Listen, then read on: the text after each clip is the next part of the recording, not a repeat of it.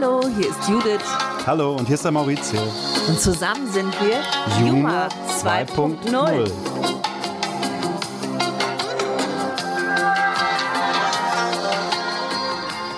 Hallo, guten Morgen, hier ist Juma 2.0.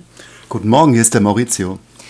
Wir haben heute etwas für euch mitgebracht, was natürlich mit Weihnachten zu tun hat.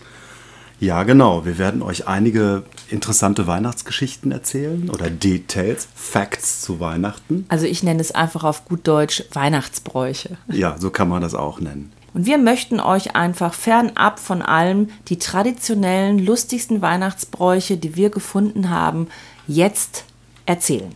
Soll, soll ich mit dem ersten Weihnachtsbrauch anfangen? Ja, genau. Okay, dann ich kann hab, ich. Ich habe gerade reingefragt zu lang, aber so. Ich fange ja. mit einem Weihnachtsbrauch an aus Südamerika, aus Venezuela.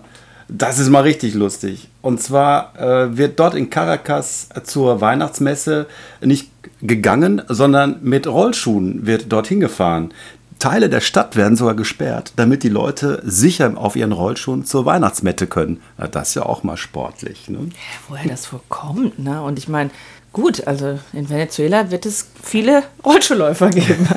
Okay, ich habe einen Weihnachtsbrauch mitgebracht, der stammt aus der Ukraine. Und da geht es darum, dass es Weihnachtsspinner gibt. Also, die Weihnachtsbäume in der Ukraine werden häufig noch mit Spinnenweben dekoriert. Ähm, das geht darauf zurück, dass eine Dame irgendwann mal, also es ist eine mehr eine Geschichte, dass sie äh, keine Ornamente, keinen Weihnachtsbaumschmuck hatte und ähm, ganz traurig war. Und sie konnte sich das eben nicht leisten. Und dann hat sie den Baum hingestellt und am nächsten Morgen ist sie erwacht und der Baum war mit Spinnenweben übersät, die im Sonnenlicht glitzerten und wunderschön aussahen.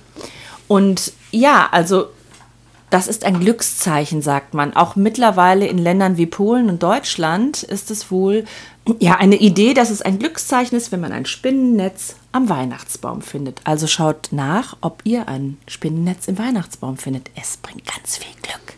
Okay, ich erzähle euch eine Geschichte von jemandem, der nicht so viel Glück hatte, sondern der ein bisschen Weihnachten verpennt hatte. Es gibt äh, die italienische Befana.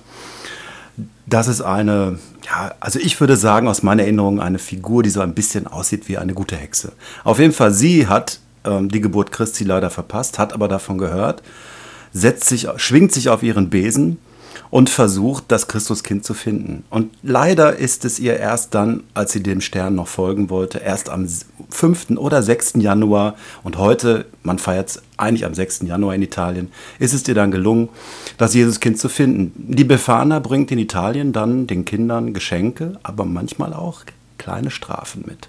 Schrecklich. Also wird niemand geschlagen oder ähnliches. Nein, nein. Es gibt dann nur statt Geschenke schwarze Kohle.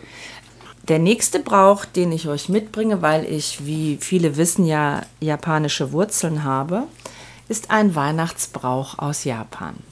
An den Weihnachtstagen haben die drei Buchstaben KFC eine besondere Bedeutung, habe ich mir sagen lassen. Und zwar KFC ist die Fastfood-Kette Kentucky Fried Chicken. Die Leute laufen in Scharen in die amerikanische Fastfood-Kette und ja, wirklich, das heißt dann äh, Kurisamasu äh, Niwa Kentucky. Ja, so heißt es, glaube ich. Kurisumasu Niwa Kentucky. Und das heißt Kentucky zu Weihnachten. Die Tradition will es, dass eben gebratenes Weihnachtshühnchen verspeist wird. Und deswegen gehen die Menschen seit 1974, da gab es nämlich eine große Werbekampagne von Kentucky Fried Chicken. Und dann gingen sie halt immer in diesen Laden. Und das hat sich jetzt so eingebürgert seit 40 Jahren. Also Hühnchen in Japan von KFC. Wir haben heute auch noch einen Gast im Studio. Und zwar hat der Maurizio ja gerade von dem La Befana, äh, von der La Befana gesprochen, von der Geschichte. Und es gibt ein Lied, äh, das haben wir immer zusammen zu Hause gesungen. Wir versuchen uns jetzt daran. Es ist 20 Jahre her. Aber ähm, ja, freut euch drauf. Eins, zwei, drei, vier. Guarda, guarda, cielo più. Guarda, guarda, guarda un po' più su. La Befana se ne va, vola a velocità, per i bimbi buoni metto un dono nel cammino. Pop, pop, Pop, pop, pop. Ja, und weiter. la città, vola su, vola giù, va per tutto il cielo blu. Gut. Wir haben ja heute unseren Gast im Studio direkt aus Barcelona. Und wir haben gerade gesungen und als ich das gesungen habe, musste ich daran denken, dass es eine ganz besondere Aktion in Barcelona gibt. Genau, in Barcelona gibt es nämlich die Weihnachtslotterie. Die nennt man El Gordo, was äh, der Fette bedeutet. Da kann man sehr, sehr viel Geld gewinnen. Das gibt es seit dem 19. Jahrhundert. Am 22. Dezember wird da immer der Gewinner ausgelost. Ja, traditionsmäßig singen dann 22 Schulkinder die Zahlen vor. Ich weiß nicht, ob es dieses Jahr auch so stattfinden wird. Corona könnte das Ganze ja ein bisschen schwieriger gestalten. Ja, und seit mehreren Wochen stehen die Spanier schon Schlange, um Lose zu kaufen und hoffen auf das größte Weihnachtsgeschenk, was man ihnen machen kann. Ja, im Moment ist es ja auch wirklich wichtig, dass man finanziell die Leute ausstattet. Da drücken wir auf jeden Fall allen die Daumen, die mitspielen. Elisa, hast du denn auch ein Los gekauft? Nee, leider nicht. Aber das machst du jetzt noch. ja, wenn ich zurückkomme. Okay. Vielen Dank, Elisa, dass du heute unser Gast bist. Vielen Dank, Elisa. Ja, gerne.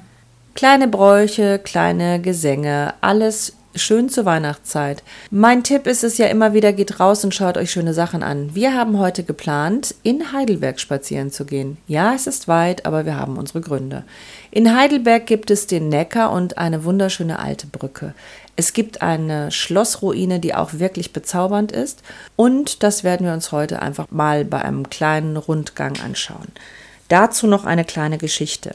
Denn Friedrich V., das war der Winterkönig in Heidelberg, der hatte eine Frau geheiratet, die er aus Liebe geheiratet hat.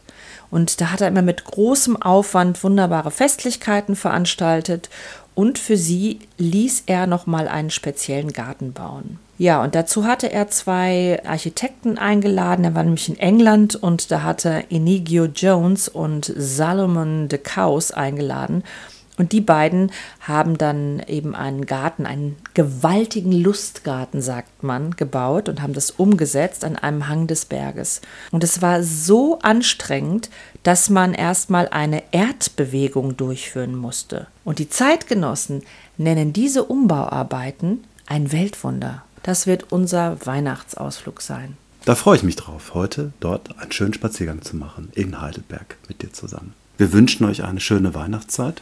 Und wir wünschen euch, dass ihr gut über die Tage kommt, euch lieb habt, dass ihr gut zu essen habt, dass ihr schöne Geschenke bekommt und dass wir diesen Lockdown alle gemeinsam gut überstehen. Viel Spaß! Ciao!